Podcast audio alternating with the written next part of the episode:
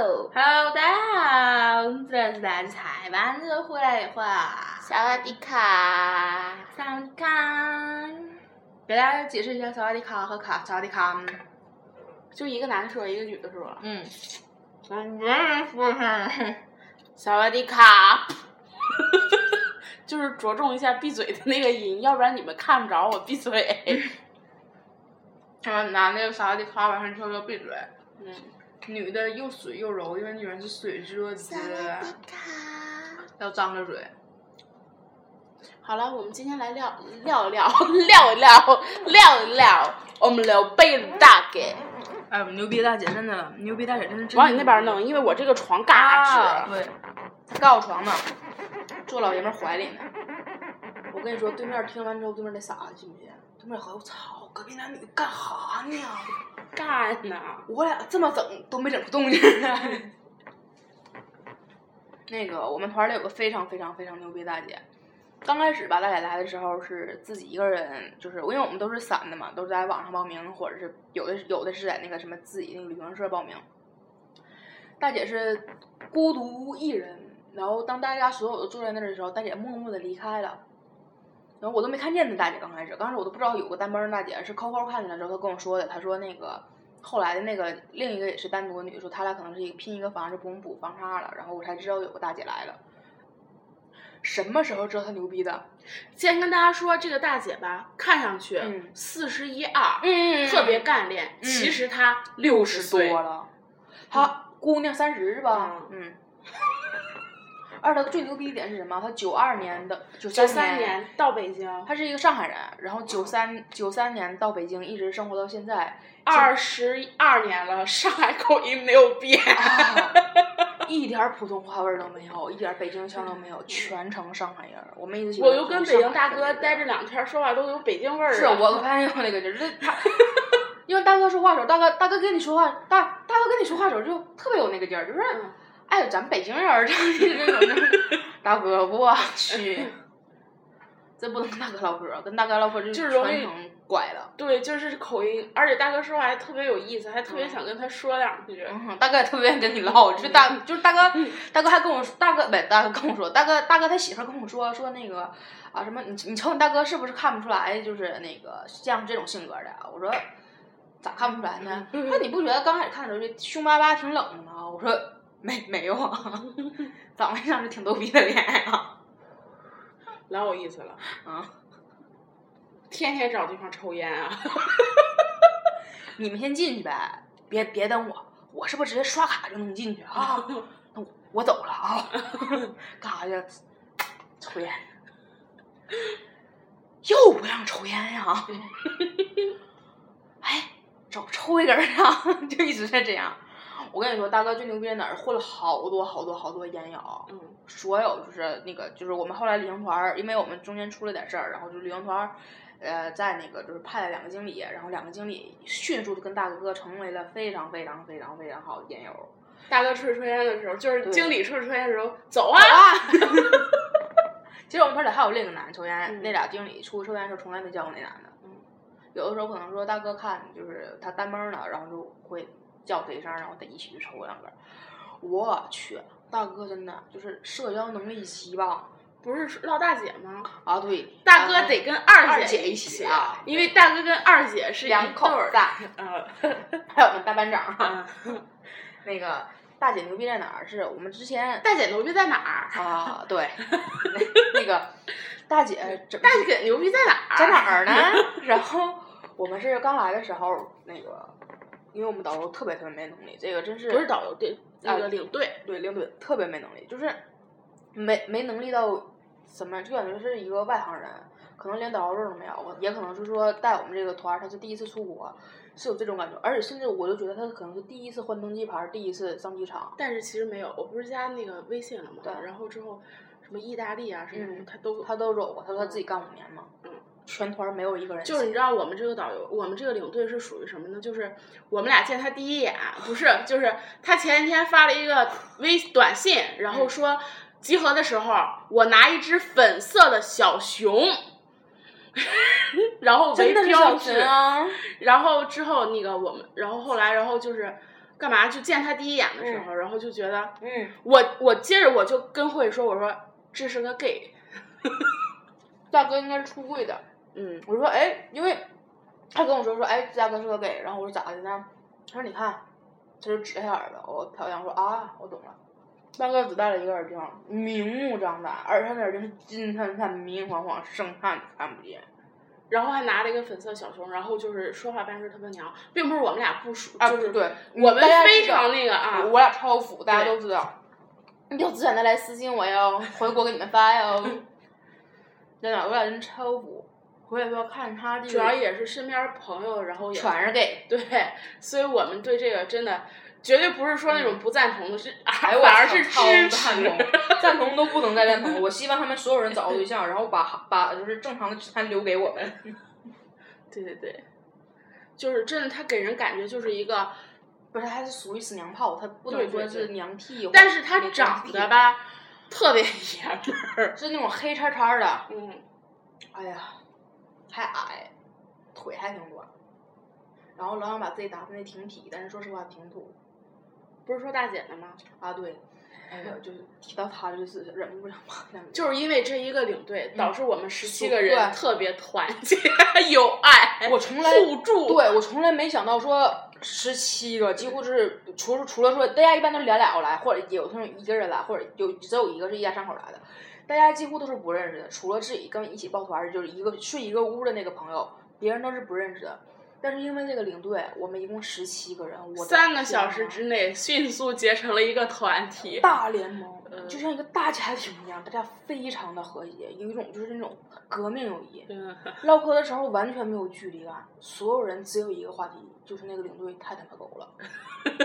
那个大哥就我们说那个就特别有意思，大哥大哥说，我跟你说，我这北京人说话就是直，他就他办的就不是人事儿，就在饭桌上，然后我们斜后面就是那个领领队队，然后大哥特别搞笑是啥？那个领队嘚嘚就是就刚开始我们大家都在埋那个领队，然后领队不跟着他那个领导来敬酒嘛，然后大家所有人马上表情全都变了。对着领导，谢谢你啊！今天哎呀，今天要没有你俩可就完了。然后那个对着旁边就一直赞他，大家真的就是埋汰他的时候毫不留情。不是说 不是说大姐的啊，对？，回来大姐。为什么大姐牛逼呢？是因为我们领队太没能耐了。我其实我们之前发生了就是那个台发台风，是正常真的有台风，然后我们原定十号不是十点走的那个飞机吧，就已经那个呃取消了，说是一共取消了四个，然后应该是有一百九十个游客，全都被安排到一就是下一趟对吧？上一趟是早啊、早上八点临时的那一趟是一百九十多个人全安排到那一个飞机上了，这个一百九十多人根本就不可能全上去，怎么上呢？就是先到先得。就是你要是导游先去把登机牌办的话，这个十七、十八个位置就全都归你了，全都是先到先得。所以当时我们当时本来是七点集合，后来晚上通知我们说五点集合，全团几乎都准时到了，只有一个姑娘晚点儿，但是也是六点来钟就到了，就是根本不耽误任何八点起飞这件事儿。然后就那个领队像傻逼一样，你们知道吗？就是我们所有人都在那儿的时候，本来是两个，就是他们那个旅行社派的一个人。正常的时候应该就是领队拿，因为他我们所有人护照都在领队那儿，我们什么都不耽误，领队就应该正常拿着他我们所有人的护照去跟那个人换登机牌，换登机牌的时候，每个人护照里夹着一张，然后发给我们，我们自行拿着我们的登机牌，拿着我们的护照去办托运行李，然后自己进那个飞机，因为我们不是一个大团，我们是其实算是散客拼的，正常来说是这么一个流程。可是那个领队傻逼在哪儿？就是他们派了两个人，另一个人是负责跟我们就是讲解，就是出国的一些注意事项，能带什么不能带什么。应该这这个人跟我们讲解的时候，他就是该办他的正事儿，可是大哥完全没办，就站在那儿，微笑着看着看着跟我们讲解那个人，嗯，然后找我们每个人签字，就签字那意思就是同我们同意就是那个参观这些商店。你搞笑吗？你这个东西你能不能上飞机之后得给大家传一下子？都已经报我们这个团了，谁能说啊我反对，我不我不签？咱们这期改一下吧，叫狗逼的领队。对下一期老大姐。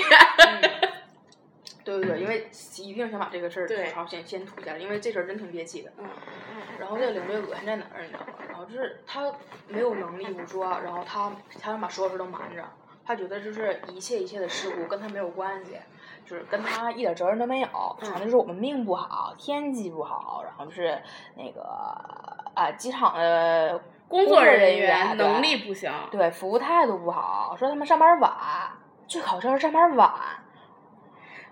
哦，我操！你们对一会儿给你们讲为啥说上班晚这件事儿。就是正常来说，我们当时就是那个两四个四个飞机都没了，然后其实当时滞留了好多好多人，然后慢慢慢慢慢慢，我们排队的时候，大家都开始往里往里进，往里进，往里进，然后马上马上马上就要排到我们的时候，然后领队突然就说那个啊，大家跟我往这边走，咱们不排了。然后我们就我们，你知道我当时我第一个反应，我说是不是咱们那个飞机那个点儿，就是跟人家不是正常点儿，然后是咱们一会儿再过这波。对对对对对。所有人都是这么想的，所有所有人都没有任何疑问的。他说不排的时候，我们就其实大家心里不高兴在哪儿？不高兴在啊，你咋不打听好正确的时间呢？对。大家就是跟着他离开了，然后离开了之后，他说那个等到七点。我们以为是说等到七点之后去排队，然后七点时候那个托运和办登机牌这个东西是我们东西，就是我们一直是以为这样的。然后我跟扣扣我俩就是找，因为旁边就是有空座。但是前提是我们五点集合哟。对，我们五点都已经到那儿了，然后就是他告诉我们等到七点，然后但是我跟扣扣还有一些就是带孩子的那个妈就带着吃的了，我们就是还能垫备一口，有的像那个他们那个一个一个公司一起出来玩的，好像没带吃的那种。然后真是生饿呀！我们是旁边没有座了，我跟扣扣俩就离挺远的一个地方去坐去了。然后扣扣就给那个那个领队发短信说：“那个咱走的时候，我俩在边上，那个咱走的时候你震我一下。”然后我就回去。然后那个那那逼没给回。然后我俩一直在想，他是看见他还是没看见他？看见他还是没看见他？然后我俩一直掐着那个点儿，马上到七点的时候，那逼来电话了，然后震真震了一下，然后扣扣就摁了，我俩往回去。我俩以为说已经正常排队了呢。你知道我们当我们所有人都集合的时候，那逼告诉我们什么吗？他说：“那个你们那个航班取消了，大家回家吧。”然后所有人都傻了，大家不明白这比这他他放屁呢！所有人几乎几乎一半一大半都是外地来的。因为当时就是感觉就是我们已经交完团费了，然后就是晃了我们一下子，感觉就是整个旅程都取消了。嗯，就告诉你们回家吧，然后。团儿就你你你们能想到就是，哎呀，还有之前一些事儿呢，就是七点的时候他不震我一下吗？然后震完了之后我们就过去了，然后他是找我要咱俩的护照，对，然后我就把护照给他了，然后那些剩下那些人不都在那站就坐着呢嘛，然后我想看看怎么回事儿，然后我就站那个领队的后面，然后就是在那儿就听所有人除了领队之外，就是剩下的就是别的团的那些导游都在跟那个机场的工作人员在吵吵，就是说在理论这个事情，然后。我们的领队拿了一摞护照，就在那儿，在那第一个哟，不说话，嗯，一句话不说，就在那儿听着。然后我就在那儿听，然后那个北京那个大哥就跟我说的第一句话，就过来说怎么回事儿？咱是不是走不了了？我说我不知道。然后我说听他们那个意思，就是说咱们那个航班就是可能不行了，可能会延迟。因为当时那个机场工作人员就是这么说的。然后当时的确是延迟，因为有对对。然后之后那个大哥说啊，然后大哥就出去抽烟了。然后我就一直在那站着，然后领队发现我在后面站着了，可能也觉得我觉得他没有能耐这件事儿，然后他就说你先回去坐着吧，说有事儿我再找你。然后我就过去了，我就上后面那儿坐着去了。然后我们俩就坐在领队的后面后斜后方，但是全程我俩不说话，就直接注视那个领队。完事儿之后呢，就所有人都跟那个机场工作人员吵吵完，人家就把那护照递过去了，一摞一摞的哟，大家都走了，然后之后就剩我们领队自己一个人站在那儿拿护照，也不说话。然后后来我们领队就直接过来了，然后之后就说那个什么，就说不行了，就说那个我们走不了了，说那个超员了。嗯。然后，然后我们大家大家就都火了，就说那怎么办呢？然后之后我们领队就说了一句话。那个是呃不对，我们领队说那个什么，哦那个再问问吧，说九点那时候不是七点的吗？说九点，说那个正式上班了，再问问，因为我们其实应该是十点飞机，我们合计还赶趟。然后之后后来就是我们那个提的那个大姐，然后就跟那个领队说，就说啊九点这机场才上班吗？就是那么说。然后你知道领队来了句什么话？说啊不九点我们旅行社才上班。然后我们大姐就大姐第一次火就是。怎么着？你们九点上班才能九点打电话吗？遇见这种急事儿，你不应该及时的跟你们领导，你我你真的没有手机吗？对，然后就是因为我们俩是在前一天晚上是在那个机场旁边住的，然后所以他是五点集合的时候，我们就五点到的。然后还有很多就是外地来的，他们就是凌晨就是离得特别近，什么河北的什么的，都是开车凌晨过来的。包了个车，然后那姐还说呢，说包了一个车五百块钱一天游。对，然后就过来的，四点多就到了，就一直在那儿等着。比那个导游先到的。对，大姐领着孩子，然后在那个机场门口给导游打电话说：“喂，哎，我到了，你在哪儿呢？”然后导游告诉说啊，你等我一会儿吧。你姐以为说他在里头晚出来呢。你姐说呢，说我以为他要从里面晚出来接我们呢。等了能有十分钟吧，他在门口才下车。对。然后之后那哥哥就是一直就因为我们大家都特别早，然后就等着他。然后之后，因为你想，我们都四点多五点多到了，然后怎么着？你们领导就是我们能四点多五点多到，你们拿着我们的钱，你们领导就能睡个安稳觉，然后你就不能给你领导打个电话吗？然后你就不能问问吗？然后最搞笑的是中间他忽悠我俩一趟，嗯，那个那个等等那个地方，就是他给我俩打电话，整的像我俩就是迟到了似的，然后就跟我们说那个得过去，然后我俩到了，你知道吧？就其实我俩按着正点到的，然后在在那个说那个门口等呢，给打电话不接，给打电话不接，给打电话不接，给打电话不接，给打电话不接，就一直不接电话，我俩可着急了。因为我俩还说只有我俩人，就说吧，因为大家都不认识嘛。然后就是如果说到那就是因为我俩不好，一直不接，然后我俩特别特别着急。然后接完电话之后也不也不说明白，就说啊你们在六号呢啊对我在 D 口呢，这么说的。我俩说妈逼，六号都只有六号，哪有 D 口啊？然后说他能不能是进去了，就在那个登机那卡是 D 口了。然后我在这冒着闷儿，你知道吗？抬着行李就进去了。